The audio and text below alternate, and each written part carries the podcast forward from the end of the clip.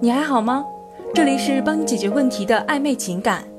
如果你有情感方面的问题，可以添加导师的微信“挽回九二零”，就能得到一对一的指导。挽回之提升价值，到底提升的是什么？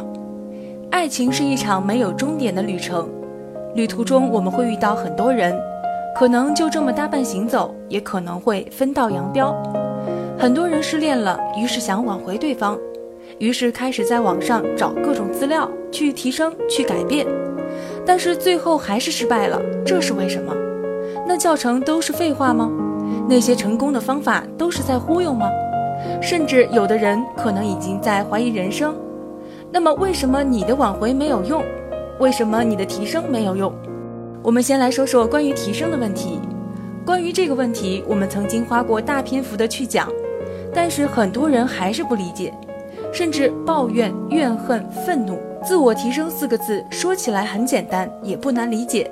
认识并且接受自己，开始针对改善问题，最终得到的结果就是提升。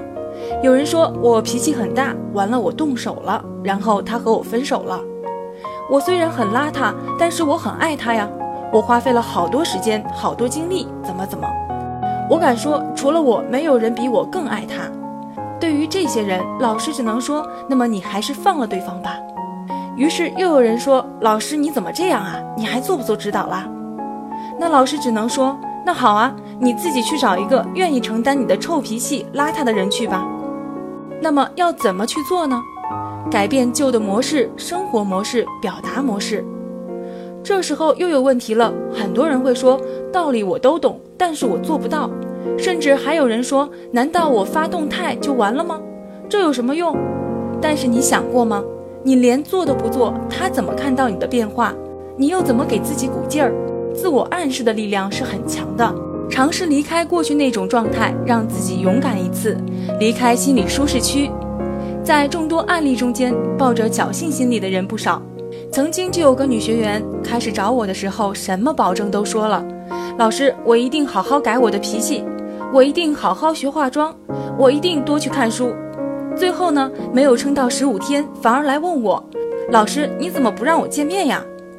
不是我不让你去，而是最后的结果让我很失望。你让我怎么让你去见面？同样是自我提升，还记得当初我指导的一个女孩，我并没有说什么，只是按时三天一次辅导，一周一次电话指导。人家每个周末都会有半天时间将最近的心得写好发给我，因为他知道自己真的要什么，想变成什么样子。你们谁都不会想到他当初的情况，被前任赶出来了，对，就是赶出来的，还是个女孩。整个提升的过程五十三天，算上挽回前后八十天。难道人家比你多一个脑子吗？难道人家比你有钱吗？不是吧？这两个例子说明什么呢？你在一个舒适区待得太久了，温水煮青蛙，你也开始变懒了，懒得去思考，懒得去改变，空有心而不去行动，这样的改变是毫无意义的。找到分手的原因和自己的根源，你才能解决挽回这件事。这句话我们常常在不同的资料里看到，就看你怎么找，怎么做。当然也有意外，你和对方本来在有些地方就不是一个圈子的，或者你前进的脚步真的很慢。这样分了也好。关于挽回，我们一直强调的就是断联。在这个时间段，我们需要去提升自己，为之后的复联做准备。